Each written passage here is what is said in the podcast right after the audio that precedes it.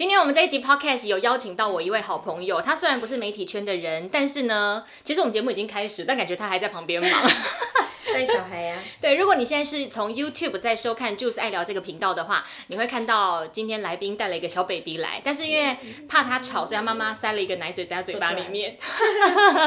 出来了。对，那今天为什么会想要邀请我的好朋友仙仙呢？其实主要的原因就是因为他之前在把 baby 生下来的过程中吃了非常非常多的苦头，然后这个苦头呢，过去只有发生在女神徐若瑄身上，但没想到你也遇到了，就是卧床安胎，那是怎么一回事啊？真的蛮惨的。我不知道，因为我那时候我一直都是一个还蛮就是蛮健康的孕妇，我自己觉得。因为我那时候怀孕的时候，我记得我就去做瑜伽，然后到处去，而且我还穿有跟的鞋，每天这样走走走走走。对，但不知道为什么突然有一天，我就肚子好像不太舒服，然后就去医院，就然后医生，我想说哦，去医院一下下应该就可以回家，然后医生就说哦，你可能要住院哦，几个月大的时候，二十六周，二十六二十五个五个月，差不多。嗯，然后那天就去医院，然后就去挂急诊，然后挂了急诊之后，就不知道为什么就一直住院，住到他生出来的前一天。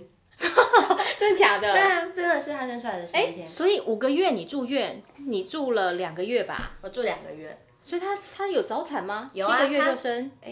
他是三十六周生的，哦，就是早产一个月早产一点点，对没有啦，没有到早产一一个个月。他的预产期是六月二号啊，啊，我五月六号就生了，一个月。哦，可是其实小朋友不是说满三十七周还是三十八周就算是足月吗？三十七。但是他还其实还没有待满，他就提前出来了。对，因为医生那时候三十六周，他就觉得可以生，然后我真的是也待不住了，我就想说来吧，就赶快把它生一生吧。那你那时候发现自己很不舒服的状态是肚子呈现怎么样的一个感觉啊？就是我那时候那一阵子，我肚子常常会硬硬的，然后因为第一次当妈妈，所以我根本也不知道什么是宫缩，嗯，然后我就常常走路走一走，就觉得哎、肚子好像硬硬的，然后我就想说哦，好像是他在踢我，我想是不是他的脚还是屁股撑到我的肚皮这样，然后就不管他，然后一直到那天晚上，我记得是二月二十八号，就是出去玩，然后我还去吃了火锅什么，然后回家的时候晚上睡觉，我就开始觉得我肚子就是从平平的，然后突然变很硬。然后又缩回来，然后又变很硬，就这样一直重复，大概重复了半小时还一小时吧。嗯。然后我本来还想说，嗯，不然就睡觉好了，然后明天早上再看看。然后后来我先生就说不行了，还是去挂急诊好了。那我们就去挂了急诊，然后医生就会帮你测那个宫缩嘛，就是放东西在你肚皮上，对。然后一测的时候，然后那医生就说你这个宫缩是要生的程度，哎。五个月而已啊哎。然后我就想说，哎、怎么可能会这样子啊？对啊？那时候你的宫缩频率是几分钟一次？三分钟，而且都还蛮高的，就是好像七七八十吧。哎，那有什么所谓的医生帮你检查什么开三指、开几指了吗？哦，那时候完全没开，就是完全没有开指，就只有宫缩的程度而已。可是医生说这种程度是很快，可能就会破，诶、很快就会破水啊，还是会干嘛，就真的可能会立马生出来的那种状态。所以强制住院。对啊，立刻马上叫我住院呢，马上。然后我去的时候，我就测完以后，然后那个护士小姐她就说你不能下床了，就直接跟我说你连走都不能走。然后我就被推着推到那个病房去，然后从此就过了大概一个月，一个多月都不能下床的生活。你是说你一个月连要上厕所，不管做什么事情，你的脚底板都没有碰到地板？没有？怎么可能？真的啊，超扯的。上厕所为什么不行？就是我就赶快去哦坐下，然后赶快起来，然后回到床上躺着啊。不行哎、那医生就说就是要绝对卧床，然后就在我的那个床那边贴了一个绝对卧床，就是护士小姐看到有绝对卧床的人，就是不会让你下床的。对那绝对卧床那四个月，你的吃喝拉撒怎么解决？就是吃有办法吧？我可以就是想象，就是你就哎、那可以围坐起来四十五度这样。不，其实都不到四十五度欸，我觉得大概可能十五度、二十度，就我几乎是躺着吃，几乎。躺着吃，对啊，就躺着，然后也不知道怎么吃的，就稍微坐起来一点，但是不到四十五度。对，躺着吃，然后吃还好，然后躺着划手机也还好。最比较痛苦的是上厕所，因为我平常在家我是那种上厕所我一定要关门，就是不能有人进来我厕所里，我老公也不行。没有谁会进去厕所看你上厕所啊？是有的人上厕所，像他上厕所，可能我们就可以进去就是你是说大号的时候吗？大小号我都没办法哎，我就觉得不行，我一定要门关起来，然后有人直接冲进来，我就会生气这样子。对，可是可是住院的时候就是你一定得用在床上，然后一定得用那个尿盆尿尿。怎么尿啊？因为我想象中就是躺着，你知道把屁股翘起来，然后去对准尿盆，坐在尿盆里面尿吗？躺在尿盆里面尿。躺在尿盆。对，就是就是这是尿盆，然后这是身体，尿盆在你的屁股下面这样而已。然后尿完以后不是会湿湿的嘛？会就是因为毕竟你是躺着的状态，它不是会往下流，会弄得整个屁股背都是吗？有的刚开始的时候会，就有点有点狼狈。就刚开始的时候，可能就要拿，他都会垫那个毛巾布在下面。对，然后可是越来就越越尿越厉害，超准。那重点重点是这是你老公帮你处理吗？还是说你有请看护帮你做这件事？没有，几乎都是我老公帮我处理。然后尿尿是一开始在帮我，然后后来他去上班后，我都可以自己自理。就是我尿完，我就把那个尿盆拿出来，然后倒到一个水杯里面，然后就先把那个杯子放在旁边，等他回来或是那个护理师回来，还会再帮我倒掉。你的意思说，你你的床边床头边就放了一杯尿？对对对对对对。那那这点就是我觉得好像还可以，因为毕竟就是呃不得已一定要这样。那如果是大号呢？大号真的很难为情哎。大号我真的是大号怎么办呢？而且我住院的时候，前面大概有一周都没有大号，因为我真的大不出来，因为每天都一直躺着，没有运动，没有蠕动。对，然后那个医生他就每天都会来检查，然后他就会一直告诉你说你要加油，要就是一定要把大便大出来。我觉得大不出来，其实还有一个原因，就是因为这是太有压力的事情，因为大便有压力，你就会大不出来。然后重点是，你又觉得是别人帮你清，尤其又是自己的老公的时候，你会觉得不行哎，没有我也没办法哎。对啊，可是没办法，然后可是有一个很尴尬的事，我现在讲吗？我要听。就是那时候真的大不出来，这个真的可以讲吗？会不会太那个？我跟你讲，如果太 over 就剪掉，好像不是很舒服。你说，就是这大不出来。哎，等一下，如果听众您现在是在吃饭的话，我建议您可以先缓缓啊。你说，你说，就是医生每天都叫你一定要大嘛，然后医生就会跟你说，如果你再大不出来的话，那我们可能要请那个什么住院医生医生来帮你，好像类似像通通肠之类的。你说用手吗？他可能是用某个某个东西伸进去。不是啊，他可以开软便剂就好了。我有吃软便剂，还是大不出来，因为你就没有在动啊。然后，因为你第一次大的时候，你也不知道要怎么大，因为你躺着。然后呢，那时候我就真的很不想要给那个医生帮我弄。然后我就想说怎么办，真的大不出来。然后结果我我老公他就说，不然我帮你用好了。真的假的？好伟大。然后那时候我真的是哈。有点尴尬，就想说怎么办？可是我又想说，赶快要，以他们说一定要排便，不然我不想给他用。就他他他就去跟那个护理师要了，塑胶，嗯，是塑胶袋什么啊？透明那种手指的手套。你是说吃手扒鸡那种吗？是啊。越讲越恶心。不是是那种医用很紧的那种套在手上的那种。嗯嗯。然后他就一直要帮我用。然后我竟然就这样给他用，我觉得好恐怖，怎么会这样？然后总是乱弄一通，根本就抓不住啊！他在外面听得到我讲话吗？他点头，所以手就伸进去抠吗？哦，因为医生说要刺激他，刺激什么？就跟小朋友他们如果生。刚开始大不出来，医生说他只拿那个肛温镜可以帮他量的，就刺激他的肛门的概念是这样子。我的天哪，这太尴尬了。对啊，所以那时候弄完以后你也没有大出来。没有啊，然后后来就跟护理师说，然后护理师好像还有点生气，他也意思就是说你不能这样，如果要这样跟我们跟他们讲。哦，因为他觉得这样子可能会造成你受伤之类的。那后来后来是怎么样成功的排便？后来我就自己自己在那边酝酿啊，然后我都会把他赶走。就是一直把他赶走，我就自己躺在床上酝酿，然后有一天终于就是就是排出来了，挤在那个尿盆里面。对，然后呢，这时候又很尴尬，我跟你讲，因为大不出来很尴尬，别人帮你挖也很尴尬，然后大出来了以后更尴尬哎。对，怎么办呢？而且我那时候是住在那个产房里面，就是大家去待产，马上就要推进去生下来那个产房，然后会有两两床，然后可我那时候旁边好像没有人，就只有我一床住在那。然后就是大便的时候，就是 大出来就是总是会有一点味道嘛。那我自己我都一直跟他说我要大便了，我现在要大出来了，可能有点臭臭的哦。你跟谁讲？跟就是跟我老公啊。那是你没有在管旁边的产妇是不是？没有，还好那时候旁边没有人。对，然后大出来以后，我只能请他进来帮我把它拿走，然后就是帮我擦一下。天哪，就是蛮尴尬的。怎么擦？你说就是善后，帮你善后就对了。对啊，就可能擦一下屁股呗。而且连擦屁股都要别人帮你擦。对，我觉得那时候还蛮没尊严的，是你上厕所上完，然后他每天护理师他都会要帮你做那个会阴冲洗，他可能怕你躺太久，然后会过不是过敏，那是什么？感染。感染对感染。然后，可我觉得就有的时候他既然不是护理师，他是请那个实习生来，然后实习生每天就冲进来，然后说我帮你冲洗一下哦，然后我就说我可以自己用嘛，然后他说不行。为什么不可以自己用啊？不知道哎，他可能每天还要看你的状况吧，看看有没有什么分泌物什么之类的。这点我就其实有想到，我那时候我记得我在生产完以后，然后因为呃是生产吗？是生产还是什么时候？对对对，就是生产完以后，那因为我是剖腹产，所以其实定期都要有医师或是护理师来帮我换那个药膏，嗯，然后可能要换那个贴布啊、人工皮。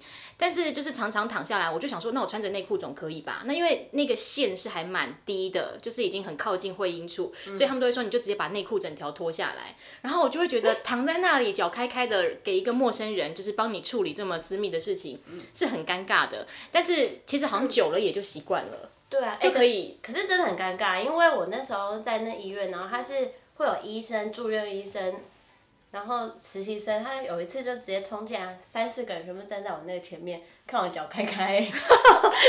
对，我就觉得，就是我觉得生小孩真的是一个女生来说是一个还蛮真的比较没尊严的。我也觉得，因为你知道，虽然我们都觉得说女生生小孩就是。呃，当然过程蛮辛苦的，可是有时候没有尊严这件事情，我觉得怎么样可以改善它？因为像比如说你去做检查、产检，你势必到我记得到第三孕期的时候，你是要躺在一个类似像八爪椅的上面，然后你要脚很开，医生可能要帮你就是检测啊，或是说要检查一下一些状况。嗯，那个时候其实会真的很难为情。那有的做的好一点的，他会放一块布在你前面，遮住脸，遮住脸。对，但是就是我就觉得这个。好尴尬哦，不知道怎么办。就算那个医生是女医生，还是觉得会很尴尬。会啊，我觉得好可怕。那你有问过你老公，就是事后对于这件事情，就是帮你处理一些你的呃排泄的东西，会觉得有阴影或者什么的吗？他好像还好，我看他老神在在的。对，可是有一次他出差，然后他不在，然后他就一直想叫我婆婆跟他姐姐来帮我用，然后我就一直真的很抗拒，因为我觉得。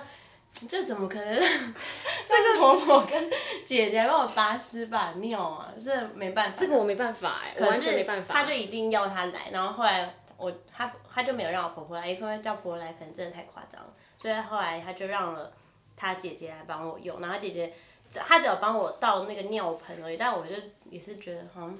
真不太行。如果是我的话，我应该会憋，就是憋到老公回来再来处理。对，可是又不能憋，因为那护理师说，你只要一憋尿，你的宫你就会影响宫缩，所以不能憋尿。那我我不能请护理师来帮我处理吗？不是有实习生吗？对，应该是有，可是有的护理师他是其实不愿意帮你处理这种，有的会，有的不会。对。那像你这样子躺在那边躺了这么久，那你到底什么时候才真的可以说，那我就试着下床看看有没有稳定？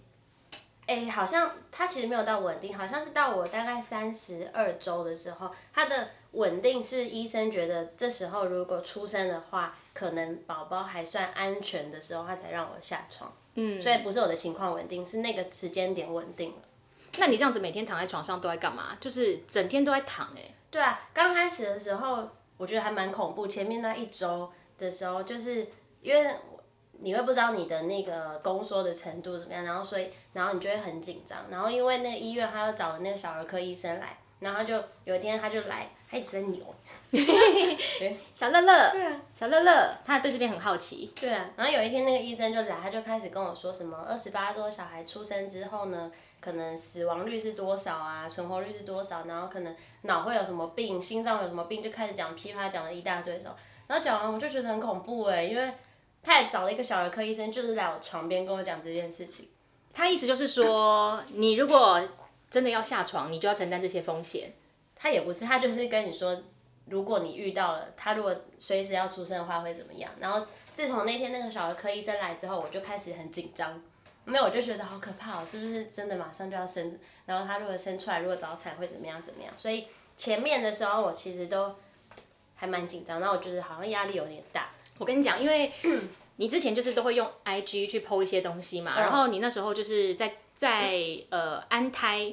卧床安胎的时候，然后我就会想说，为什么最近你这么安静？嗯，然后我都会跟我老公讲，我就说，你觉得仙仙还安全吗？就是宝宝还在吗？我就会很怕说你是不是发生什么事情，然后没有消息，也不敢让大家知道，然后我就好想关心，但是又怕就是如果真的有一些不好的事情发生怎么办？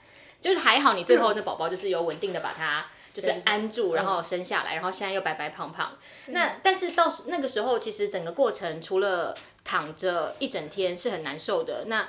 吃药的部分呢？因为你知道怎么样，你就光躺着就可以安胎吗？没有，我是要打那个安胎针。其实这是我觉得安胎里面最痛苦的一部分呢，除了那个要被别人拔屎把尿之外，因为我从一去住院，然后他就是要打那个安胎药，嗯，然后安胎药是一定要打点滴的，所以他会就是打在你手上。然后那时候我最多最多同时，人家点滴不都一罐吗？我最多打了四种。点滴，那都是药吗？一个是安胎药，一个是抗生素，一个是什么葡萄糖胺，葡萄糖胺，然后另外一个也是药，就是一次打四种进去我的手里。然后我觉得住院安胎很痛苦的是，他每三天他就一定要给你换那个点滴，所以你每三天你都要重新打一次针。然后我超怕打点滴，超怕打针。然后每一次换，大概前面大概一个半月吧，每一次换我绝对是大哭，就是。绝对哭，是痛是不是？因为又又怕又痛，然后因为那个针很粗，是不是静脉留置针啊？我不知道什么针，但他们很粗很大根的，对不对？那为什么那个针头要拔出来再换掉哦？要啊，每三天要换一次，也超恐怖的。对，因为他怕会感染，然后因为换的时候又常常都不是那种医生来换，都是可能护理师或者是助不是助理实习菜鸟或者什么之类，然后就是。常常打进去，然后因为我的血管它虽然很明显，但很细，所以很常打失败。然后打进去就没打到，还要拔出来，然后再打一次，就是很可怕。我知道那个很痛，因为我生小孩的时候也有打，很痛。对，然后每三天，而且我一次打两个，所以我每三天换一次，然后就每两个都要换，很可怕，真的很可怕。所以像你那时候打那个针会造成你不舒服吗？呃，它有，因为我总共安胎有三线的药，然后。第一线的药我打的时候，我还我还好，就是有的人他反应会很大，可能会很热，心跳很快什么。然后我我个人是还好，可是我的心跳从安胎到那两个月，几乎每天都是呈现大概一百二十的状态。这么快啊？对啊，就每天都是。然后那个护理师他们每天都会来说，哦，你心跳太快了什么。但因为如果过快的话，好像会承受不住。嗯。对，然后所以我比较不舒服，应该是心跳很快，就每天。有点喘这样子，这是第一线的药，然后第二线的药是一个叫硫酸镁的药，它是第一线的药，你压不住的时候，你就要打第二线。然后那个硫酸镁药还蛮恐怖的，因为它打的时候，我记得它打进去的时候，前面五分钟我整个身体我感觉快烧起来，超可怕的。烧起来，你是说感觉很灼烧是不是？就很热很热，不知道为什么。然后那个药，哦，那个药很麻烦，那个药是打进去之后呢，你吃饭、上厕所，就是你。吃的进去的东西跟排出来的水全部都要量，所以我先生那时候每天吃东西，他会帮我量吃了几克，然后什么喝东西喝了几克，然后上厕所尿出来尿了几克，什么就一直。为什么要这样记录啊？因为他好像怕你会肺水肿吧？对啊，这么严重？嗯，那个药比较麻烦。那第三线，那第一线跟第二线的药都是健保给付吗？都是健保给付。那你有打到第三吗？有诶，第三线的药超贵，因为我前面好像。到三十周还是什么时候，医生就有说我那个药第二线药好像可能效果不是很好，然后他就问我们要不要打自费药，然后可是他们就会说但是很贵，然后就是他叫我们自己考虑，然后那医生讲出来真是吓歪我们呢。多少钱？就是一天大概要一万八到两万左右一天哦。他也是用点滴的方式打吗？点滴，然后这样打进去一一罐。没有，他一天的他一次这样小小的而已，哦，然后小小的不知道可以打几个小时，我只知道我一天要打大概三三瓶左右，对，然后一瓶好像八千八吧，八八千八之类的，忘记，反正一天加起来就是将近两万。那这个药你最后是靠着第三线的药压了多久？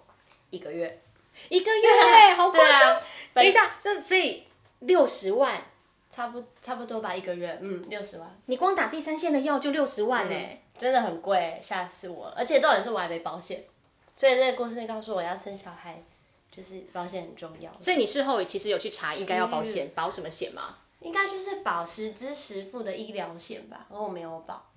对啊，所以这些都是自费。对啊，真的很贵，而且我每天他都要签那个就是自费药物的单子，然后每天就是一他一张就八千多，然后好像签两张还是三张，然后一个月过去就这么厚一点，然后我那时候后回头看想说，哇塞，全部都是钱呢。都是账单呢。对啊，所以你住住院期间前前后后花了多少钱？总共大概八十万吧。差不多天哪，还没有生小孩，对啊，八十万。所以会不会觉得负担还蛮重的？会，而且我那时候，我记得我还没住院前，有一次在那个路上，然后就开车车上，然后我就看到有一个部落客，然后反正他就是怀孕，然后怀双胞胎，然后他也是安胎，为了生那个小孩，然后他说他们花了一百万，然后我就跟我老公说，我说你知道有人生小孩竟然花了一百万，然后我老公他就说什么，他还我记得他好像还说了什么。他说有必要吗？我记得好像是，然后那时候我好像想，我我好像还有呛他，我还说什么有没有必要？不然你要小孩死哦。我记得我还很生气讲这个话，那时候只是在看别人的事情而已，对，就讲这样。然后后来没想到我自己也花了就是八十万。那你有没有问过医生，就是为什么是我？就是为什么我我看起来这么健康有活力的人，我是坐不住的人，但我怀孕却要受这么多苦，然后为什么是我在宫缩？有哎、好像而且因为每个人都问我说为什么会这样，对啊，然后我就？问医生，然后还是不知道原因也没有原因。所以只要发生这种必须要绝对安胎，或是一定要卧床代孕的，通常都不晓得原因。没有，大部分都有原因。大部分的人可能都是什么子宫颈闭锁不全，嗯，或者是已经破水了，嗯，那或者是呃怀双胞胎的人好像都比较需要。大部分的人都是会有原因的，比较少比较少的人会是没有原因。那我不知道为什么，我就是没有原因，因为我就是那一个。对啊，因为我就问医生说，那会是我怎么样怎么样吗？然后医生他就说都有可能，他说各种原因都有可能。那你你有没有问过医生，就是说是不是我做错了什么？因为我觉得孕妇很容易会觉得说，哦，是不是我我动了什么不该动的东西，或是我提了重物，还是我怎么了？不然怎么会发生这样的事情？医生好像就有说，比如说你如果工作压力可能也会有，然后可能你什么我忘记了，嗯但是那种都是事后讲的，因为你根本也不知道到底是不是你真的是工作太忙还是怎么样。那你有你那时候有没有做好一个心理准备？就是呃，你可能躺在这里，然后你最后宝宝可能还是生下来，或者说宝宝最后不健康，就是这种很负面的最坏的结局，你有没有想过？有哎、在前面那几周的时候，我真的是想说，天哪，他不会生下来，然后真的活不下来吧？然后我觉得很恐怖哎、因为我其实我是一个没有宗教信仰的人，可是住院在那期间的时候，我觉得真的蛮崩溃。然后我记得我晚上的时候真的睡不着，然后我就跟我一跟我先生说，我真的睡不着。我说那医生能不能开什么，就是可能让你放松还是什么的那种药之类的。然后，可是我也不能乱吃药，所以那时候医生也没有开。然后我就竟然别人跟我说什么去什么要听什么普门品，嗯，就是那种很像念经的那种，就是让你比较比较安心一点。然后我睡觉的时候，我就是竟然听那种什么普门品哎、然后就是只为了让自己心安，我觉得还就是嗯所以那时候其实压力还蛮大的。蛮大的，蛮恐怖的。然后我睡觉的时候还去听那个，前面我真的睡不着，然后我还去听那种很像人家做瑜伽要放松，然后还有人在你耳朵旁边一直跟你说什么。讲 这是什么奇怪的话的那种那种音乐跟有帮助吗？你觉得？好像没有哎、对啊，就是可能是主要是你自己心里太紧张了吧，我觉得太害怕了。那对呀经过这样子的案例哦，呃，有没有可能生第二胎的时候又碰到？会吗？你有问医生吗？医生我有问，然后医生说每一胎状况都不一样，所以他也不敢跟你保证。一直是说我像我第一胎可能很顺利，第二胎也不见得会这么顺利嘛。对啊，对啊，就他说每一胎的状况都不同啊。那你自己呢？你自己还有勇气再生第二胎吗？不知道哎、我就觉得好可怕哦。但是如果真的要生就生吧，但是如果还要再回去那个两个月的日子，是还蛮蛮痛苦的。但我怎么觉得从你的就是言谈中，感觉你好像觉得好啦，如果为了一个小朋友，再一个可爱的宝贝来到这世界上，嗯，我可以再承受一次这种痛苦。对，因为好像就觉得反正也就也就过，以前觉得很痛苦也就过了，好像也还可以吧。因为痛苦会过去，美会留下。耶，没错。好，那今天其实我们看到宝宝在这边超级可爱的，那他后续有因为就是你安胎打那么多药，然后有什么样的状况吗？没有哎，目前全部都没有哎，而且他生出来虽然早产一个月，但他也不用住保温箱，就是还蛮算蛮健康的。嗯。今天呢会请先先来，就是因为，呃，我身边其实有蛮多朋友都开始怀孕了，然后我们一开始都觉得说，先先就是一个，她就是一个很静不下来的女生，很好动。那她那时候怀孕的时候，我记得她在住院前一两个礼拜还来找我，就我还拿了一些二手的衣服要给她，然后我还说哇，你看起来怎么那么灵活，很不像孕妇。结果后来那一天，我记得我好像是去淡水吧，然后你跟我说啊，淡水有一间很好吃的，呃，但是呢，我现在人躺在医院，她就是这么的。就是直接就跟我讲，他躺在医院，然后还可以这么的平静。可其实我觉得一般人遇到应该都已经就是吓坏了，所以今天才会邀请仙仙来跟大家分享。那邀请仙仙就是帮我们总结一下，呃，未来在怀孕的时候啊，就是你经历了这些，有没有什么建议，或是你觉得一定要先预先准备的？再帮我们总结一下，因为今天分享了很多，包括就是在安胎卧床时遇到的各种。难关，然后各种要去克服的一个心情。那有没有什么，就是你觉得，如果接下来呃有人要怀孕了，你会建议他务必要做的提前准备？我觉得我还蛮实际的。我现在身边朋友第一个怀孕第一件事情，我都说你去保险了吗？